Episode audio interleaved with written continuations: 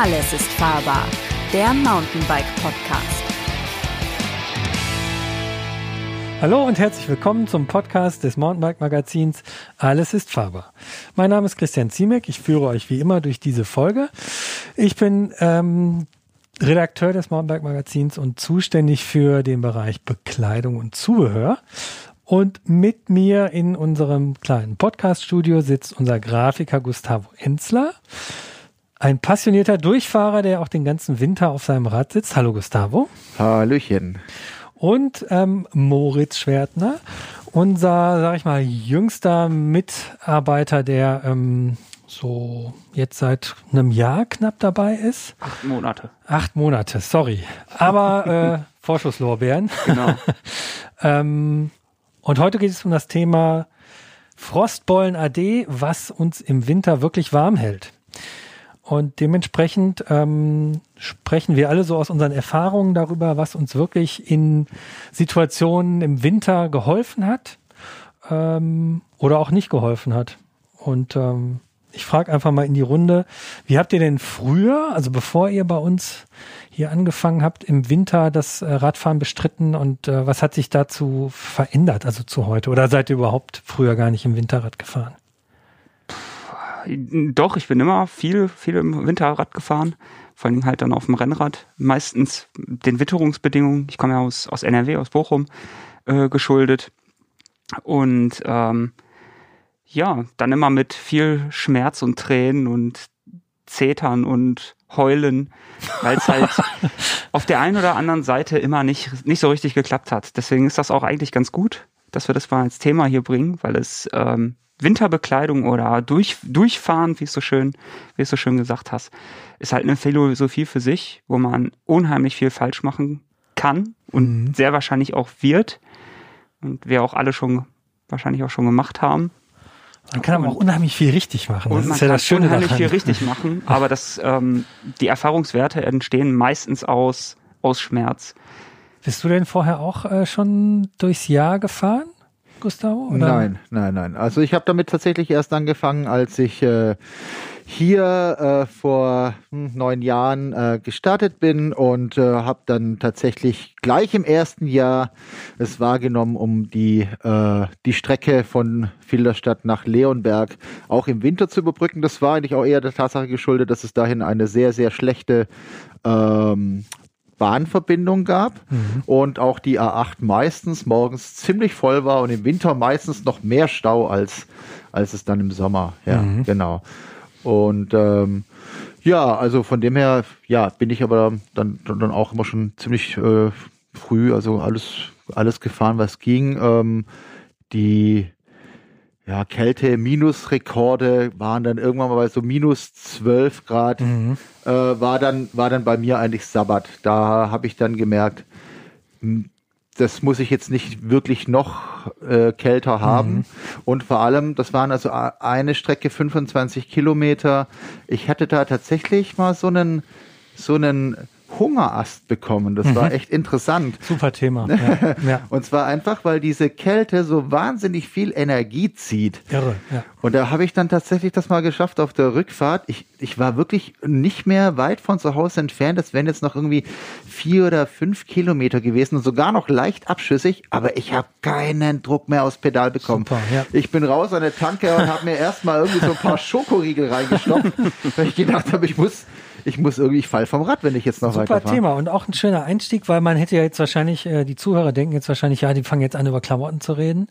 Aber ähm, ungewöhnliche Einstiege sind manchmal die besten. Essen und Trinken muss man ganz genauso äh, im Winter, vielleicht sogar ein bisschen mehr, wie du auch schon gesagt hast, als wenn man jetzt im Sommer unterwegs ist. Zumindest beim Essen ist es so. Ich habe auch, ich war ja auch, bin viel Rennrad gefahren und habe festgestellt, einfach im Winter, wie du sagst, die Energie, die der Körper fürs Heizen aufbringen muss, also nicht im Sinne von Radfahren heizen, sondern Körperheizen auf Temperatur halten, die kommt halt nochmal on top auf die normale Leistung, die man einfach bringen muss. Und dann kann es einem schon mal passieren, dass man nach einer relativ einfachen Runde irgendwie schon oder währenddessen auch schon richtig Hunger bekommt. Ja, ja, definitiv. Absolut.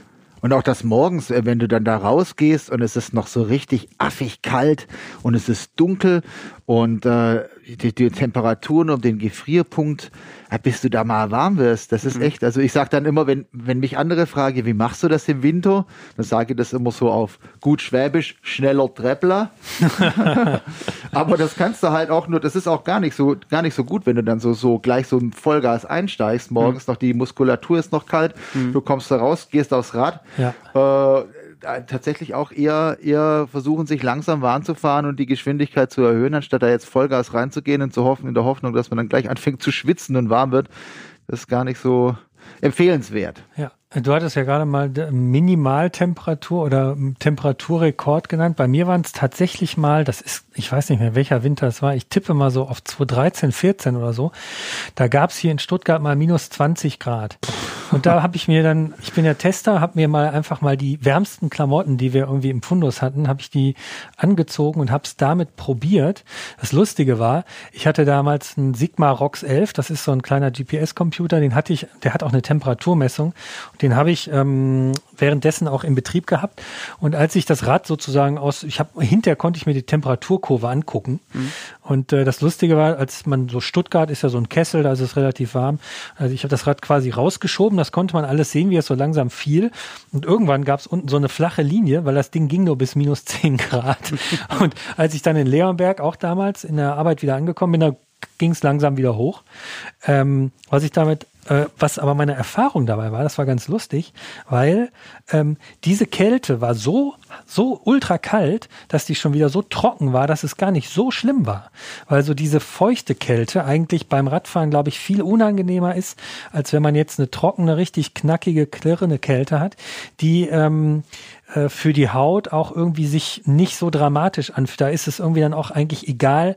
Also ich glaube, die Haut kann da, ich hatte so das Gefühl, die kann gar nicht jetzt unterscheiden, ist es super kalt oder super heiß. Irgendwie kriegt die Signale und äh, sagt mir, irgendwas ist anders als sonst. Ähm, aber das war irgendwie äh, eine ganz witzige Erfahrung.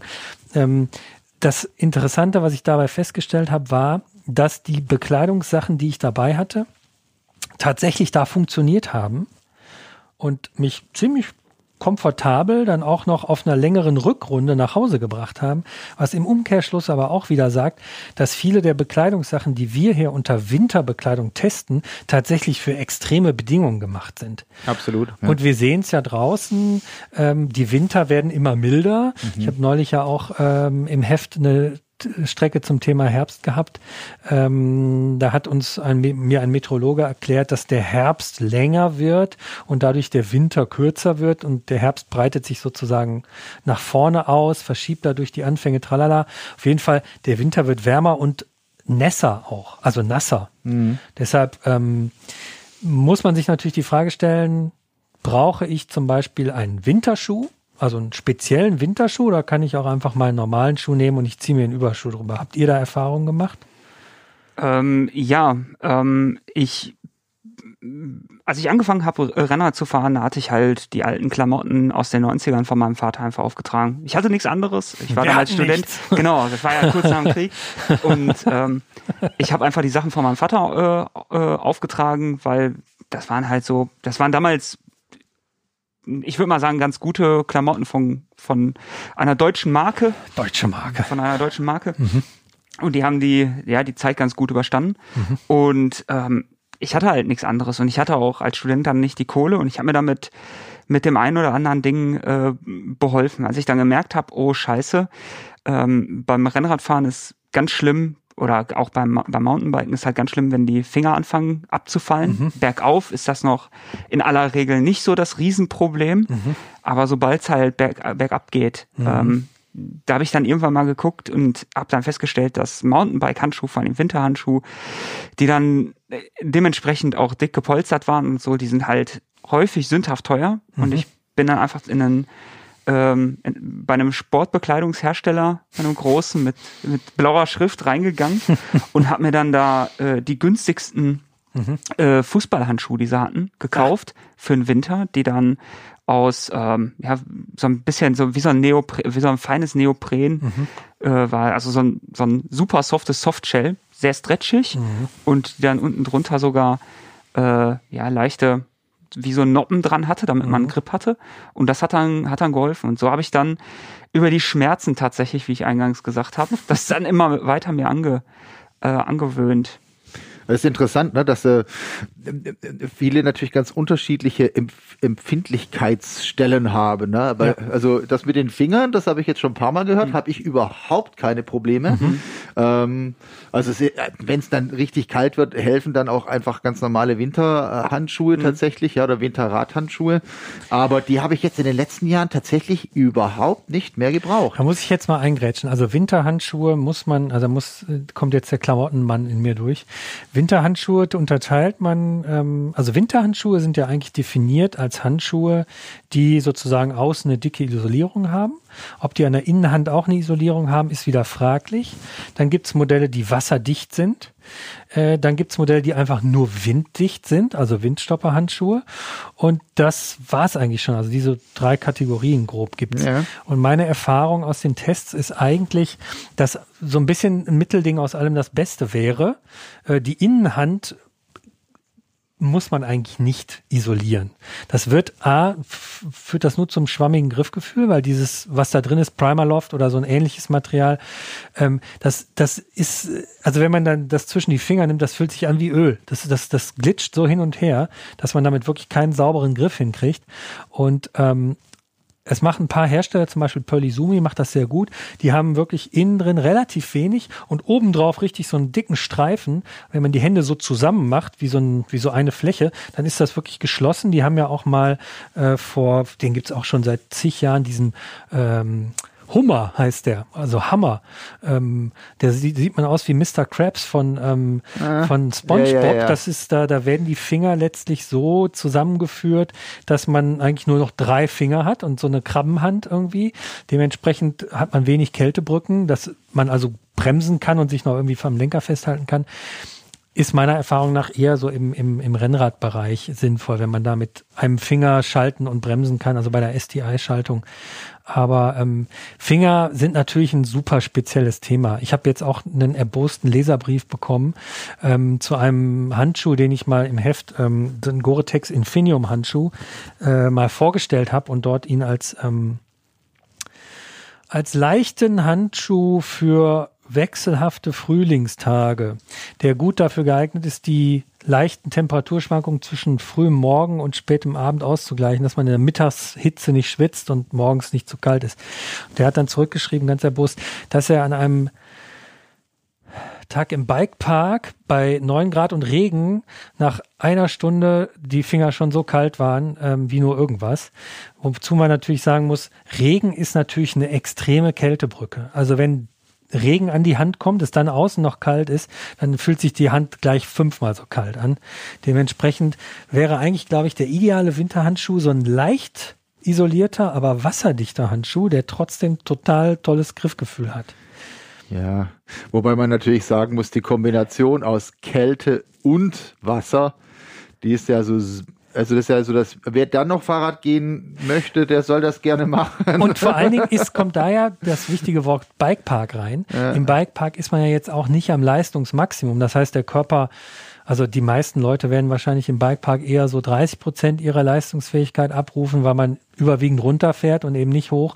Dementsprechend das ganze System auch nicht so äh, arbeitet und die Ja. Durchblutung natürlich auch einfach schlechter ist. ja, Ne? Ja, ja. aber das ist ja auch der Punkt. Ich glaube, ähm, man sollte sich halt für das anziehen, ähm, was man auch tatsächlich macht und darauf acht geben, das zu kaufen, was dem entspricht, was man auch vorhat. Weil wenn man, wie du schon sagst, wenn man im Bikepark unterwegs ist, dann wird man nicht die große äh, Primerluft-Sause sich anziehen müssen. Und andersherum, wenn man halt viel ganz im ganzen Jahr fährt und vor allen Dingen mal viel, viel früh fährt und dann dementsprechend früh aussteht, dann halt, dann sind da ganz andere Anforderungen dran Aber ich würde es gerade genau andersrum sagen. Ich würde sagen, gerade im Bikepark, wo ich nicht viel Leistung bringe, brauche ich eine starke Isolierung von Primaloft. Zum Beispiel. Also Primaloft für die Leute, die jetzt zuhören und sich fragen, was ist das überhaupt?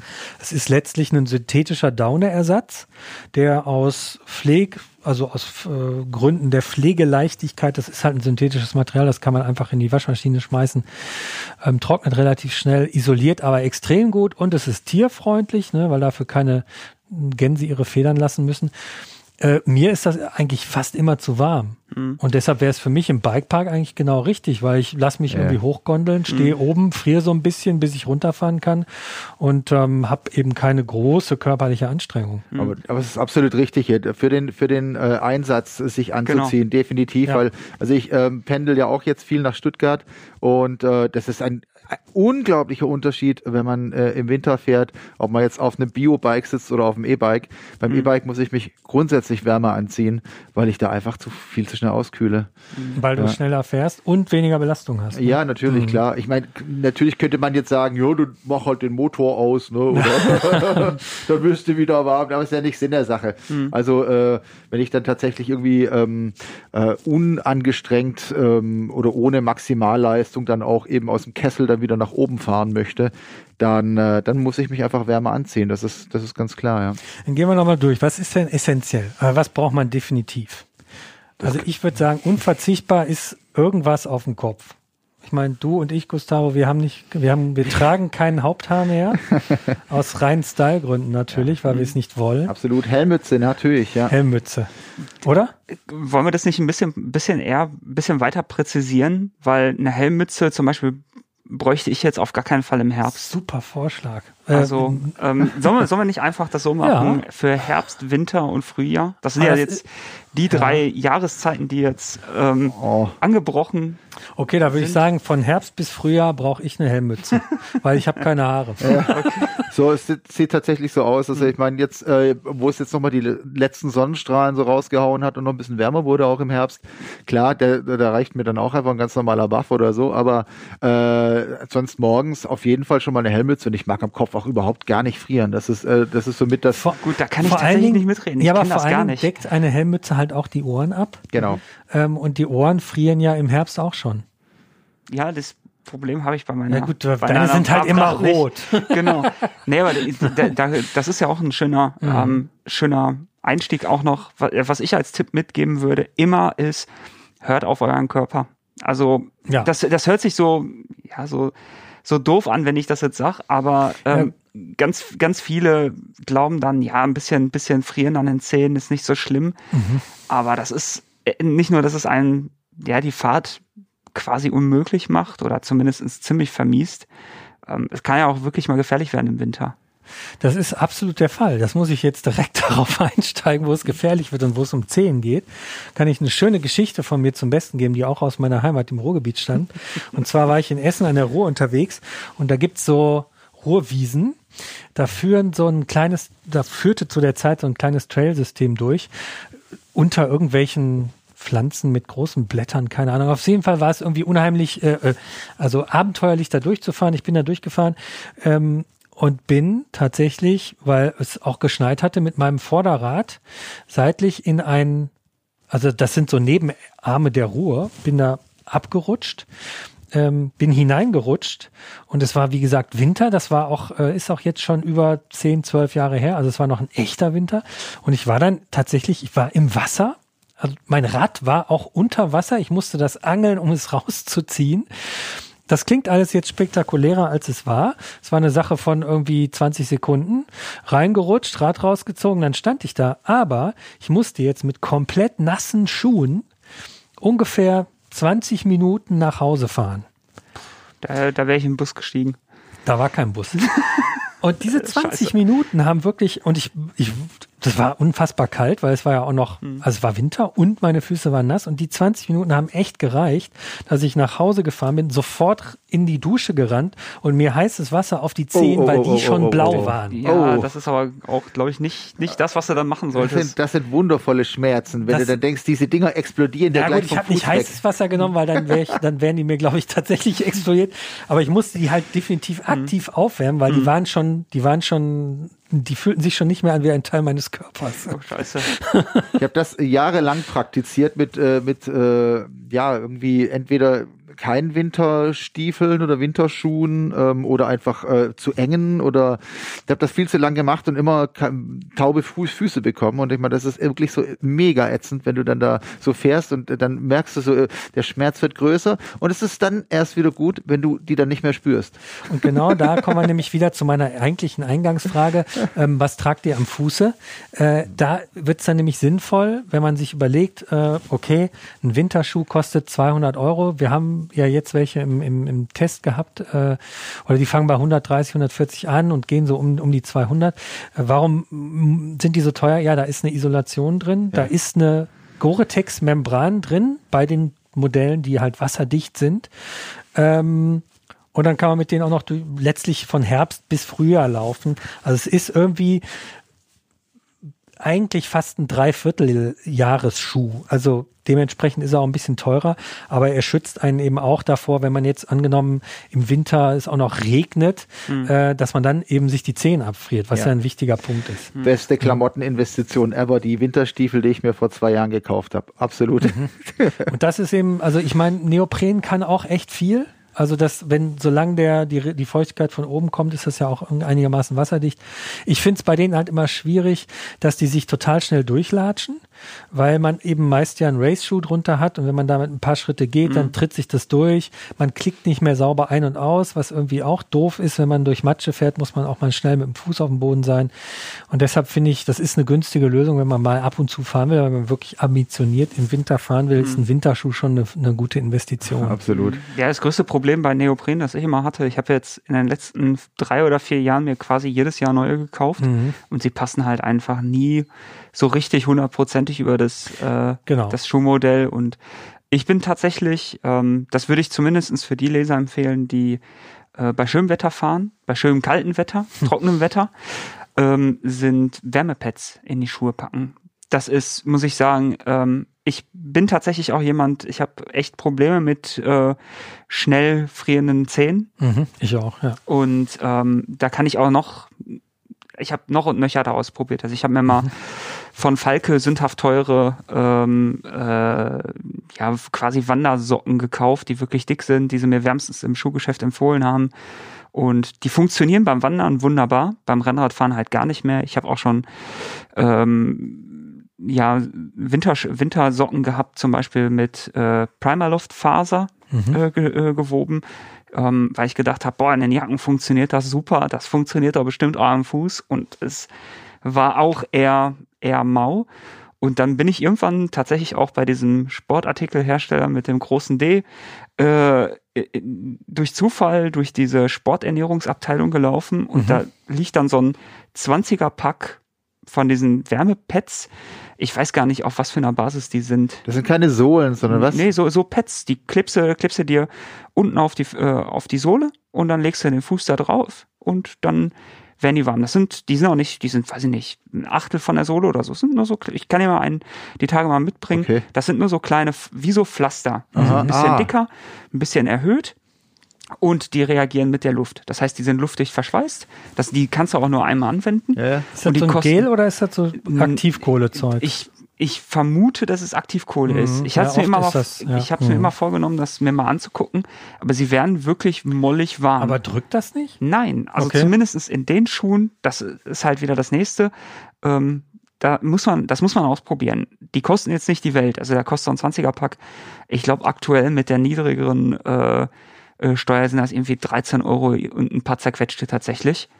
Und das hilft Wunder. Das mein, ist so geil. Aber meine nächste Frage wäre eigentlich, wie du die Schuhgröße des Winterschuhs ausgewählt hast, weil da man nämlich auch, hm. ähm, wenn man wirklich auch im Winter fahren will, mhm. sollte man sich äh, einen Hersteller suchen, der auch halbe Größen hat mhm. und dann von der gewöhnlichen Größe, die man hat, ja. eine halbe Nummer oder vielleicht sogar eine ganze, je Auf nachdem, wie die geschnitten sind, draufgehen. Klar. Manche Hersteller machen es wiederum so, die schneiden die Größen mhm. äh, wieder so dass sie schon größer sind. Also wenn mhm. du dann die 42 nimmst, dann ist die eigentlich schon eine 43. Dass der Thermosocke noch reinpasst. Ne? Ähm, mhm. Das Wichtige ist halt, was man ja dazu sagen muss, ist, ähm, äh, dass letztlich immer das Luftpolster wärmt, was man hat. Und in dem Moment, ja. wo du dir eine dicke Socke anziehst, mhm. die dadurch, dass der Schuh aber einfach zu eng ist, äh, Druckstellen erzeugt, dann entstehen wieder Kältebrücken und es kann kein Luftpolster entstehen und Genau. nur dieses Luftpolster ist Genau. Eigentlich das, was wärmt. Natürlich wärmt die Faser auch, aber im Vergleich ist das relativ wenig. Ist dann auch schwierig für die Durchblutung, ne? Für den Fuß dann, das ist auch doch, oder? Genau, genau. Das ist ja auch das letztlich das derselbe Tipp, den man bei Winterhandschuhen geben kann. Dadurch, äh, also wenn man ein Tipp an die an die Zuhörer, wenn man sich einen Winterhandschuh kauft, immer die Hand so halten, wie man sie am am Lenker hat, nämlich in einer vollen Krümmung und dann gucken, ob vorne an den Fingerkuppen Druckpunkte entstehen, weil dort nämlich der Blutfluss abgeklemmt werden kann, Ja. wenn da eine, wenn die dort zu eng sind. Ähm, zum Beispiel auch besagter Handschuh von Pöllisumi, wenn man den hinlegt, der ist schon komplett, der, der liegt wie eine Kurve. Ne? Das Ja. ist also der ist vorgeformt. Sollte nicht Ähm, spannen, ne? Da immer darauf achten, dass vorne an den Fingerkuppen keine Druckpunkte entstehen, weil sonst der Blutfluss und die Durchblutung des Hand, der Hand nicht mehr gewährleistet ist. Ja. Was für mich lange Zeit immer so ein, so ein, so ein Ärgernis und ein Schwierigkeitspunkt war, war Hose. Hm. Also Softshell-Hosen sind ja, also Softshell, nochmal erläutern für die Zuhörer, Softshell ist ja letztlich in Unterscheidung zur Hardshell, also Regenjacke, ein Material aus einem festen Oberstoff, darunter liegt eine winddichte, oft sehr wasserdichte Membran oder beziehungsweise wasserabweisende Membran. Innen ist eine leichte Fließfütterung.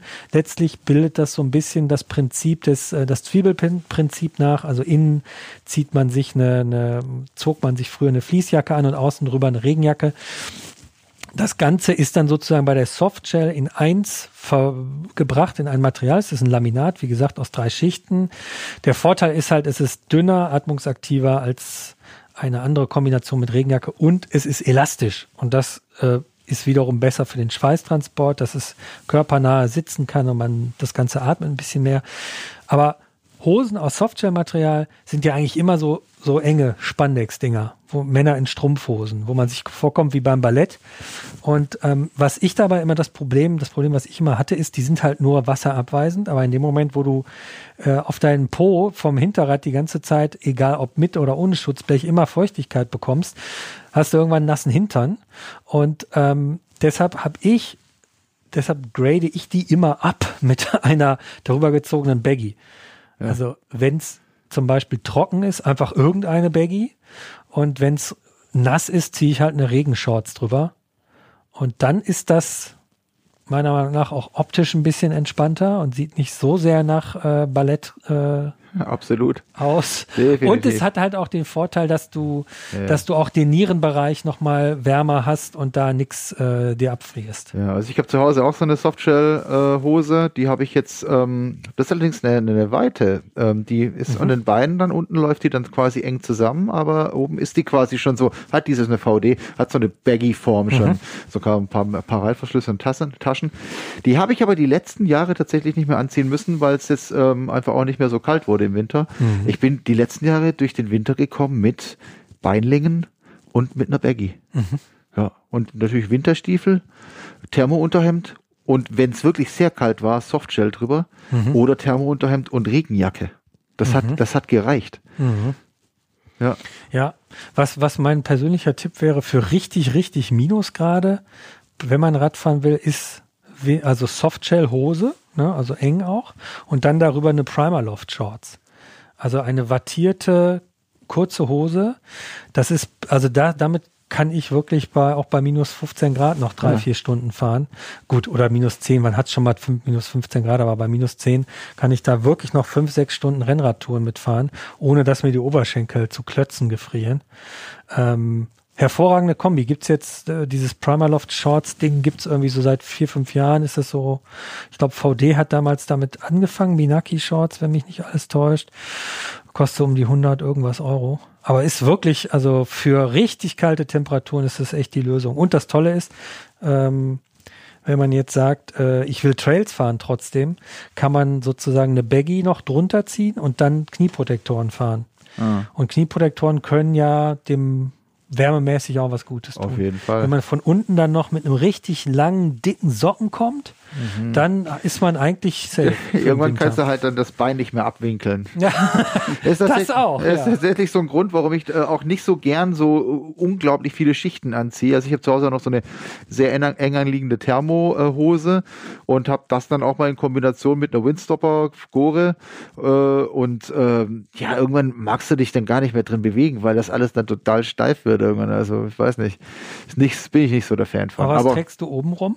ja, oben Thermounterhemd und, äh, und eine Softshell-Jacke, wenn es wirklich kalt wird, also so ab ähm, Temperaturen um den Gefrierpunkt und darunter.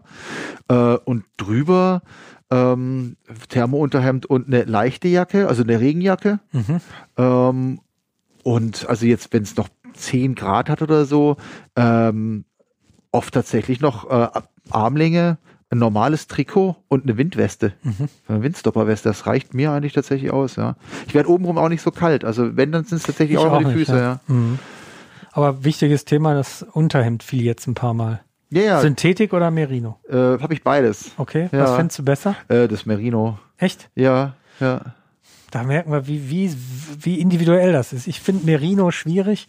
Merino hält dich zwar total warm, also selbst wenn das ja komplett durchnässt ist, was es ja gerne mal am Rücken wird, Ja, weil das die ja. windabgewandte Seite ist, ähm, trotzdem finde ich es einfach zu nass. Also ich, ich fühle mich darin irgendwie so, ich fühle mich jetzt nicht unangenehm.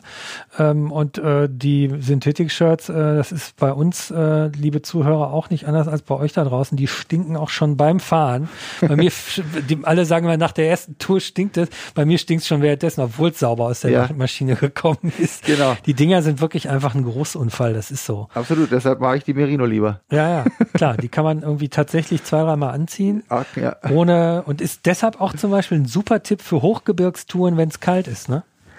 Also zum Beispiel in den Alpen, Ja. wenn du mal irgendwie von Hütte zu Hütte, du hast da ja auch neulich so eine längere Tour gemacht.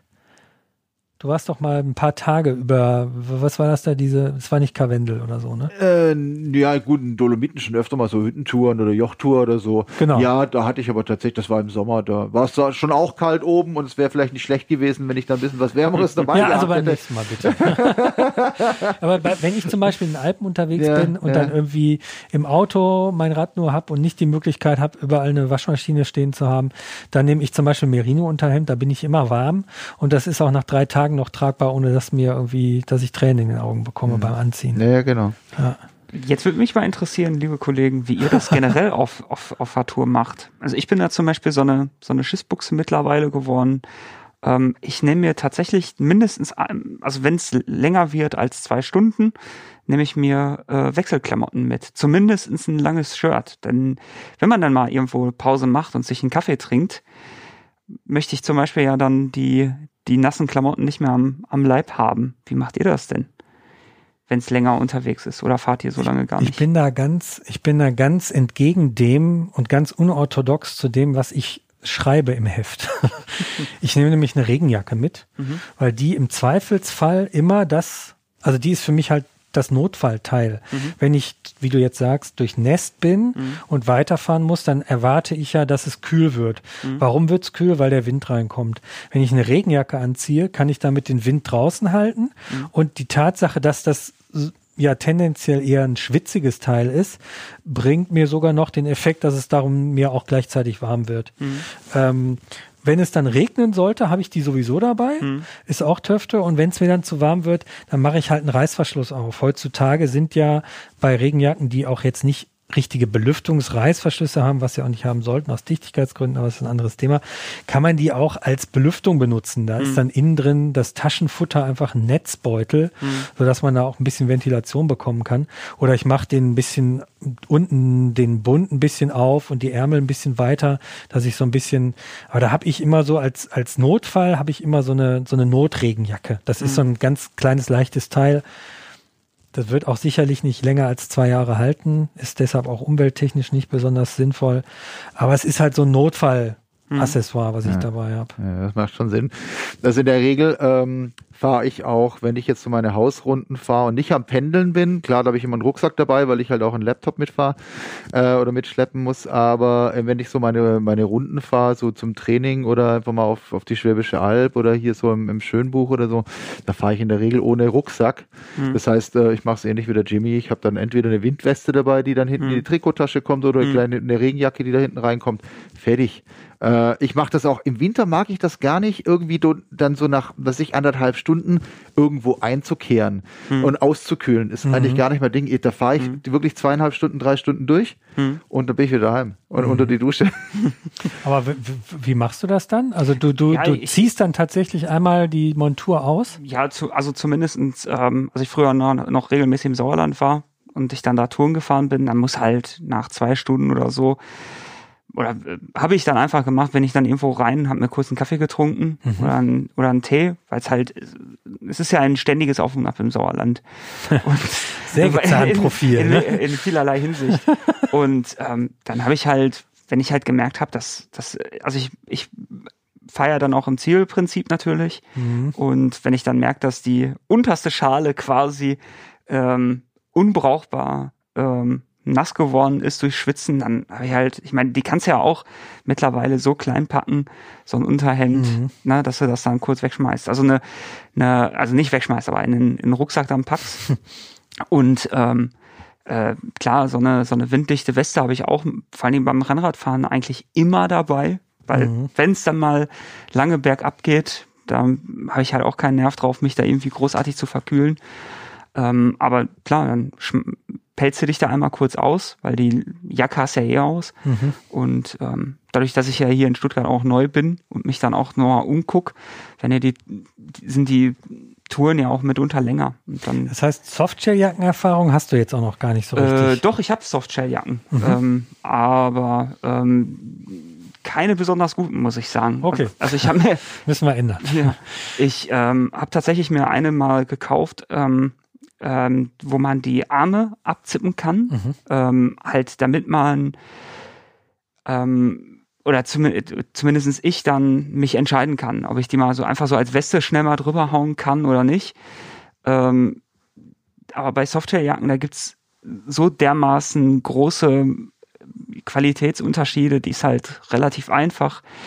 Die war auch nicht besonders teuer. Die funktioniert prinzipiell gut, aber wenn, wenn du da erstmal richtig reingeschwitzt hast, Mhm. dann ist sie halt quasi unbrauchbar, weil sie hinten am Rücken dann total durchnässt ist und es auch nicht richtig mehr abziehen kann. Also Wahrscheinlich ja. habe ich es mir deswegen dann auch angewöhnt, damit ich auf jeden Fall was Trockenes am, am Körper erstmal wieder habe, wenn ich neu, neu durchstarte und nicht dann ja gegen diesen Kältefleck am Rücken an, äh, ankurbeln muss quasi. Ja, es ist ganz interessant, weil letztlich schreibe ich ja auch, und das ist eigentlich auch meine Erfahrung, dass man die Softshelljacken, die wir zum Beispiel im Test haben, ähm, dass man die eigentlich nur mit einem langen Funktionsunterhemd kombinieren muss und dann tatsächlich wintertauglich unterwegs ist. Hm. Das stimmt auch, aber ich habe auch manchmal Tage, wenn ich jetzt irgendwie, sagen wir mal, sehr langsam unterwegs bin, dann bringe ich auch ab und zu mal nicht so viel Energie rein, die das Ganze halt entsprechend warm hält.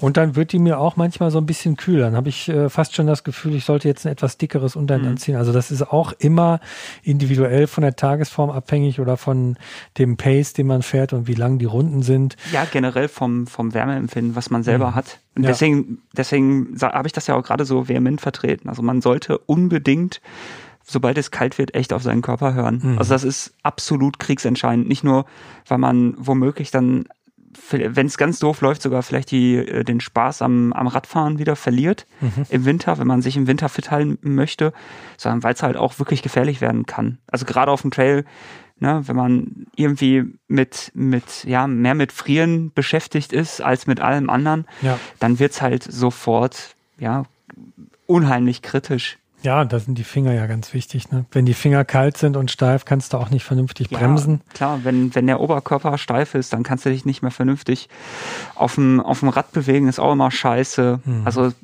es geht ja, geht ja wirklich einher mit allem anderen. Deswegen ist das absolut Wichtigste ist halt, wie gesagt, da, da musste ich halt lange, lange für leiden, halt auf den Körper zu hören, weil es ist halt, es ist halt, du, kann, du kannst ja auch, wenn er ausgekühlt bist, irgendwann auch nicht mehr dagegen ankämpfen. Vor allen Dingen an so exponierten Stellen wie halt den Zehen. Deswegen bin ich ja auf diese, diese tollen Wärmepads gekommen. Ja, die, die kann man übrigens auch mit ABC-Salbe, ne? Kann man das, das kann man auch machen. Also das gibt, ist ja dieses Zeug, was Mhm. man irgendwie bei Rückenleiden oder sowas äh, sich auf den Rücken schmiert und sich dann auf einmal wundert, was äh, da hinten so nach einer halben Stunde anfängt zu brennen. Aha, es ist die Salbe. Mhm. Äh, die ist ja aus äh, Chili-Extrakt, Capsaicin. Äh, ganz toll. Das kann man übrigens auch auf die Füße machen. Wir haben ja auch schon in einem anderen Podcast mit den Anfängerfehlern. Ah, geil. hat Lukas ja darauf hingewiesen, äh, wie er bei einem, äh, was war das nochmal, so ein Indoor-Cycling-Spinning-Event irgendwie sich die Füße vorher mit dem Zeug Geschichte. eingecremt hat. Also auch immer gerne nachhören. Was man aber, egal, wenn man jetzt viel oder wenig schwitzt, auf jeden Fall, glaube ich, zusammenfassend äh, schon mal sagen kann, ist, der Wind sollte nirgendwo reinkommen. Ja, Weil absolut. der transportiert ja. im Winter auch einfach die Kälte ins System. Ne? Absolut. Ja. Und deshalb äh, auch immer so ein bisschen, glaube ich, im Kopf behalten. Wenn ihr friert, dann vielleicht auch so ein bisschen hinfühlen, warum der eigentlich. Ist es jetzt, dass die Jacke irgendwo eine ungünstige, ungünstig platziert, platzierte Belüftungsöffnung hat? Ähm, was ich im Test auch immer wieder sehe und was die Jacken halt auch ganz klar unterteilt in echt wintertauglich oder eben nicht so wirklich wintertauglich. Also da gibt's dann halt die, ich nenne sie einfach, das ist die Gore, das war mal früher die Trail Soft Gel, die heißt jetzt C5 Windstopper Gore sowieso. Ähm, die ist halt komplett winddicht. Die macht einfach zu und das Material ist atmungsaktiv genug ähm, und warm genug, um äh, den Körper eben äh, schwitzfrei, aber trotzdem warm zu halten. Und wenn man natürlich Belüftungsöffnungen hinsetzt, ist völlig klar, wo der Wind reinkommt, kommt auch die Kälte rein. Ne? Dementsprechend werden die Jacken dann auch weniger wintertauglich, je mehr Luft reinkommt. Ja, schon immer mal checken, bevor man losfährt, ob alle Reißverschlüsse zu sind. Ja, Auch so oder ein auch zum Beispiel so einen, so einen zu weiten Halsabschluss, also oben am Kragen. Das kann man ja mit einem Buff hervorragend zumachen. Genau. Ja. Habe ich sowieso immer dabei, wenn es dann richtig kalt ist, weil es einfach auch schön ist, den dann ab und zu mal ein bisschen so übers Gesicht zu ziehen. Apropos Gesicht, äh, was da auch eigentlich ganz gut ist, also jetzt mal gar weg von der Kleidung, ist dann tatsächlich mal schön fetthaltige Creme nehmen und das dann mal ins Gesicht schmieren. Äh, Hast du das echt schon mal ausprobiert? Ja, ja. Das mach, hilft. mach ich regelmäßig hier Das doch. hilft wirklich. Ja, wenn es so richtig trockene Arschkälte hat, ne, dann, ähm, dann ist das auf jeden Fall äh, hilfreich. Wobei die darf kein Wasser enthalten. Das muss so Ja, fettige. Ja, das ist reines Fett sein, Ja, ja. weil wenn Wasser drin ist, dann ist das Wasser nämlich wieder Transporteur für Ja, das, das gefriert in deinem Gesicht. genau. Okay. Aber man echt, da- das kann hast du das- schon mal ausprobiert? Kann man das Super. dann auch mit Bartwuchs äh, kombinieren? Äh, Ohne auszusehen wie so ein Waldschrat? Ja, also ich, Absolut. da gibt es tatsächlich auch Bilder von mir, könnte ich mal raussuchen, ähm, mit gefrorenem Bart. Den hättest du, glaube ich, abbrechen können, ja. Das hatte ich auch schon mal, ja, ja, ja. Ja, ja Augenschutz sowieso ist klar, ne? Ja. Und bitte, bitte mit klaren Gläsern. Ich, ich, ich komm, wir kommen immer mal wieder im Wald. Ähm, nichts für ungut, liebe E-Biker, aber mir kommen immer mal wieder E-Biker entgegen, die äh, im Winter eine schwarze Sonnenbrille aufhaben, aber das Licht an. Das Finde ich also am Rad an. Da sehe ich nichts, weil ich angeblendet werde und die Leute sehen offensichtlich auch nichts, sonst würden das Licht nicht anmachen. Aber ähm, Augen klar, äh, abdichten gegen Zugluft und Kälte, wichtig, wichtig. Ähm, ja. Sturmhaube finde ich ja auch super. Da hast du nämlich keine Luftschluft, äh, keine Schlupflöcher für den Bereich zwischen Helmmütze und Buff.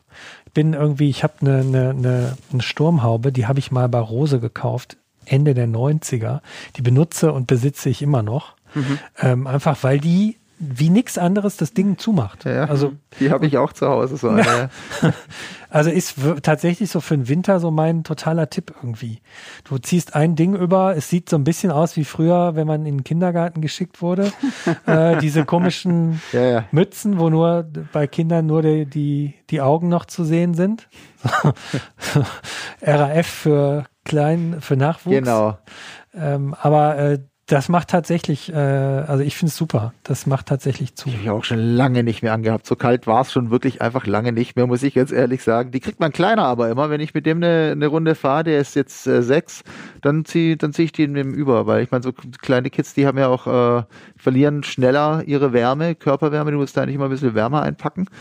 Und ähm, dann kriegt der die Sturmhaube an. Was mich interessieren würde, was ich jetzt auch gerade wieder merke und mich tatsächlich ein bisschen nervt, ist ähm, Modell, moderne Helmformen und ihre Kompatibilität mit Helmmützen und dann die Brille drauf.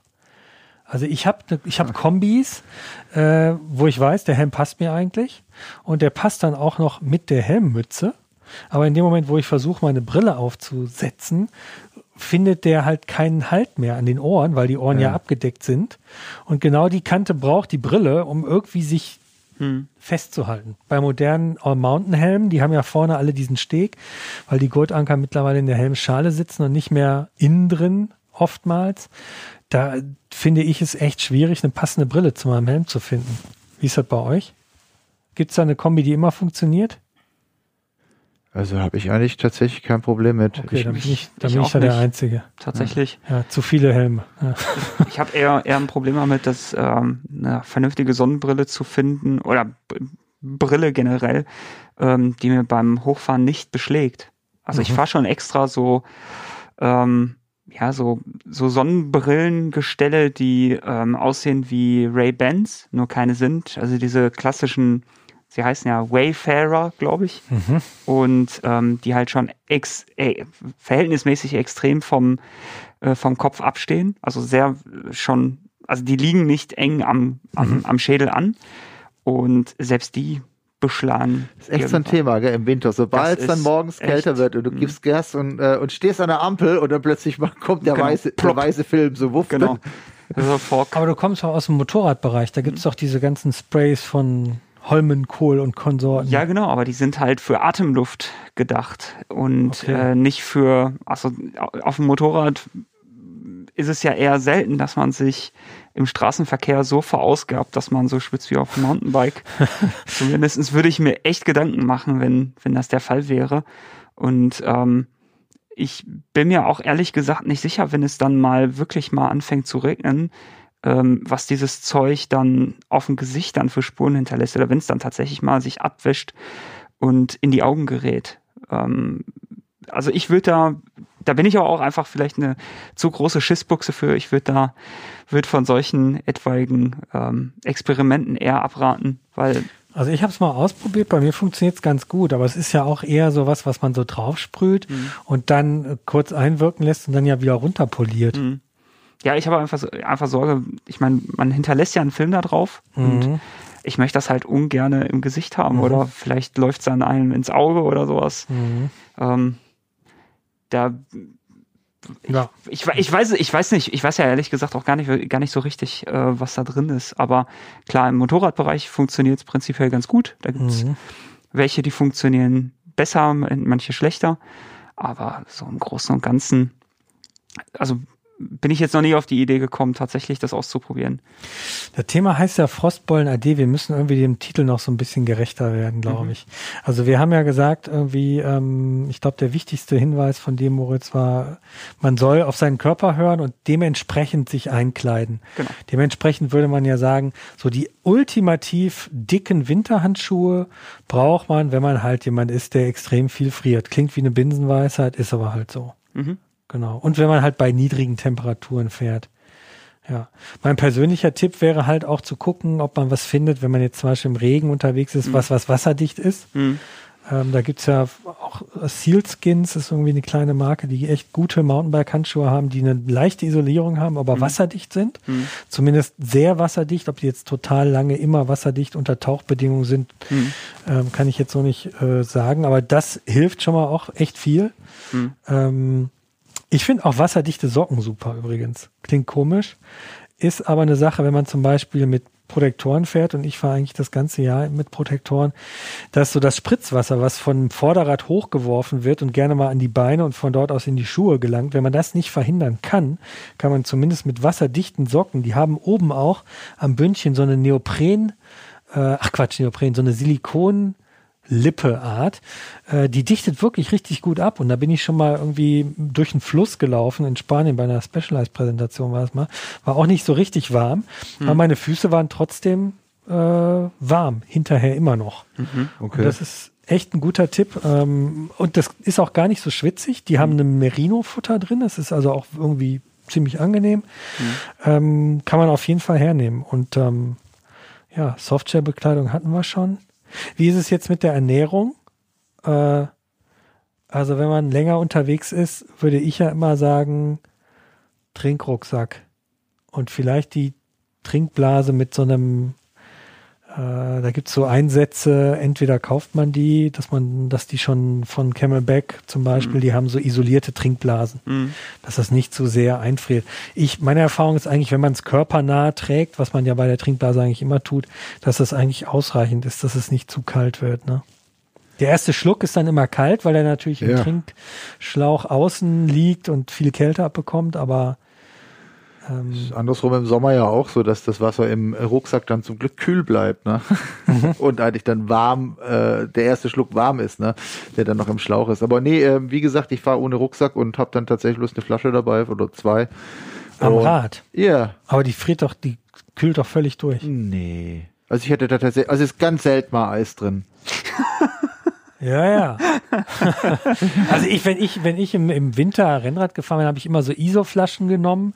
Aber da müsstest du, also ein Freund von mir, der sehr viel im Winter auch sehr lang fährt, der hat dann echt so Thermoskannen in seiner Dings drin, ähm, weil es sonst einfach zu schnell durchkühlt. So nach, nach zwei Stunden ist es halt eisekalt. Ja, klar. Ja, deswegen, Genau. deswegen bin ich halt früher einfach irgendwo einge, eingekehrt, weil es Ah, ja. halt gute, gute isolierende Flaschen sind, entweder extrem teuer oder extrem schwer oder beides. Mhm. Und die muss halt mitschleppen und ich weiß ja, also ich bin nicht, nicht, äh, nicht wirklich regelmäßig im, im Winter gefahren, sondern dann, wenn ich Zeit hatte. Also ich konnte jetzt nicht irgendwie früher immer sagen, ich fahre jeden Samstag äh, bei Wind und Wetter. Mhm. Und dann ist natürlich so eine, ja, so eine Anschaffung natürlich auch so eine, äh, so eine ähm, isolierte äh, Flasche aus dem, aus dem Rennradbereich, die kostet dann, weiß nicht, äh, 40, 50 Euro bestimmt.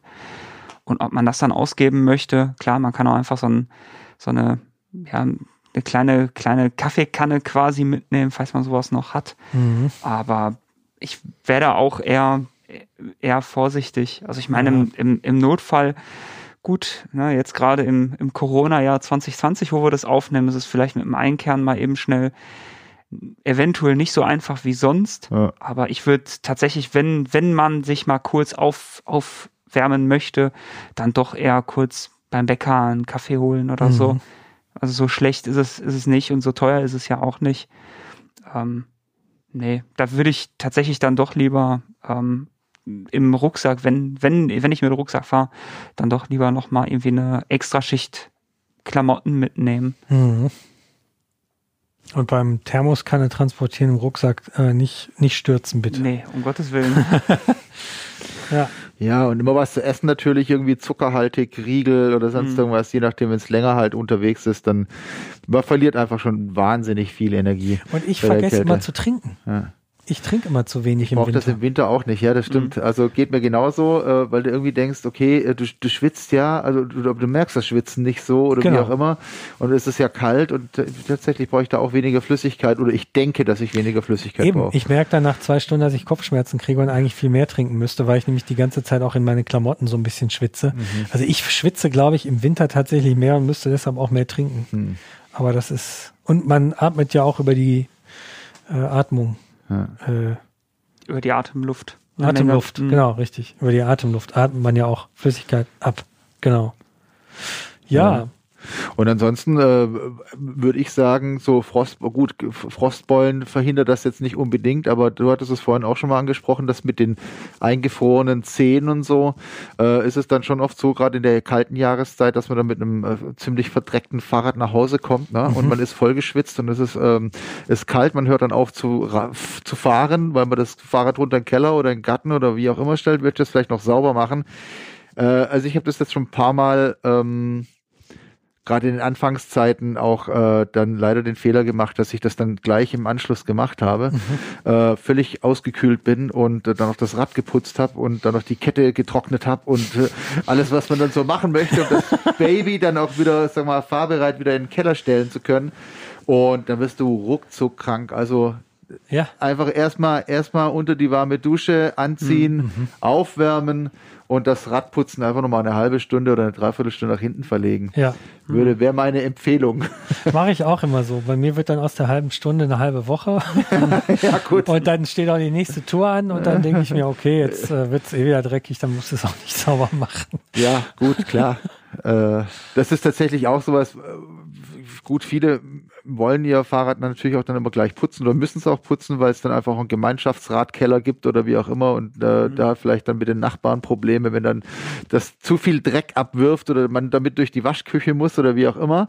Das ist alles nachvollziehbar, aber ich bin tatsächlich auch kein Freund von äh, andauernd putzen. Ist so ein bisschen ein anderes Thema, jetzt gehört aber mit zur alten, kalten Jahreszeit, finde ich. Genau. Ich lasse im, ich lasse bei uns im, im Hausflur äh, tatsächlich abtropfen. Dann nehme ich ein uraltes Handtuch, sammle damit die Pfützen auf, dann lasse ich es noch dreimal fallen. Also ich werfe es einfach auf, ich lasse es auf den Boden. Also ich, ich wie, wie nennt man das? Abtreten bei den Schuhen, wie nennt man es beim Rad? Abschütteln. Abschütteln. Äh, also ich, ich stoße das Rad stark auf den Boden, lasse dort die Schmutzblocken liegen und schiebe es in mein Wohnzimmer. Ja, ja, da war er. Ja, so ist es. Da zur Freude, zur Freude der Nachbarn. Herr Ziemek, da ist schon wieder Dreck im Flur.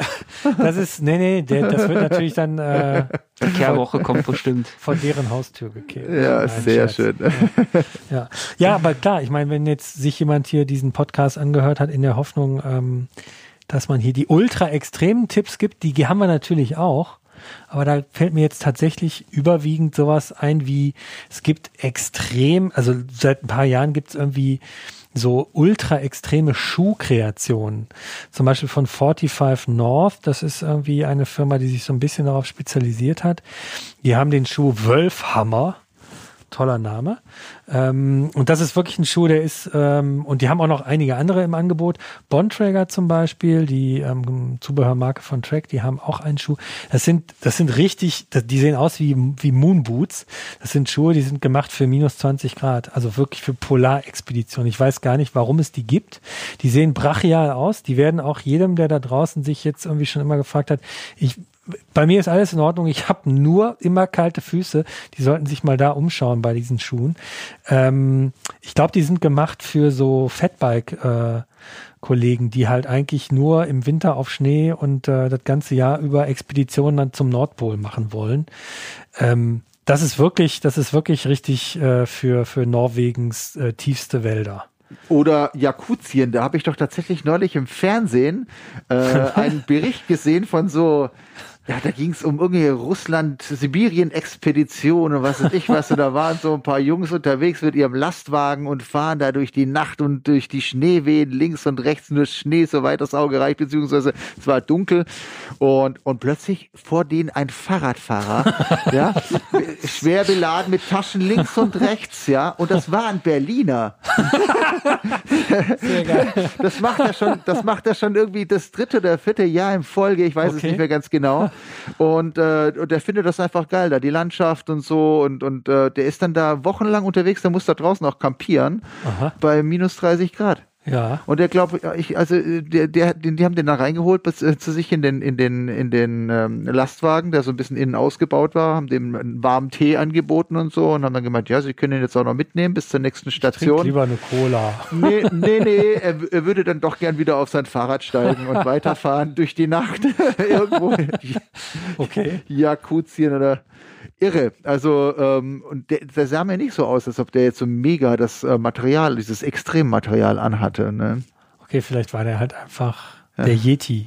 Ja, ich weiß, ich weiß nicht, was mit dem, mit dem jungen Mann ähm, los ist, aber er scheint doch irgendwelche Su- Superheldenkräfte zu haben oder so. Keine Ahnung. Aber ich war schwer beeindruckt auf jeden Fall. Also, wenn man sowas machen will, aber eben keine Superheldenkräfte hat, dann gibt's dafür auch äh, Material. Genau, ja.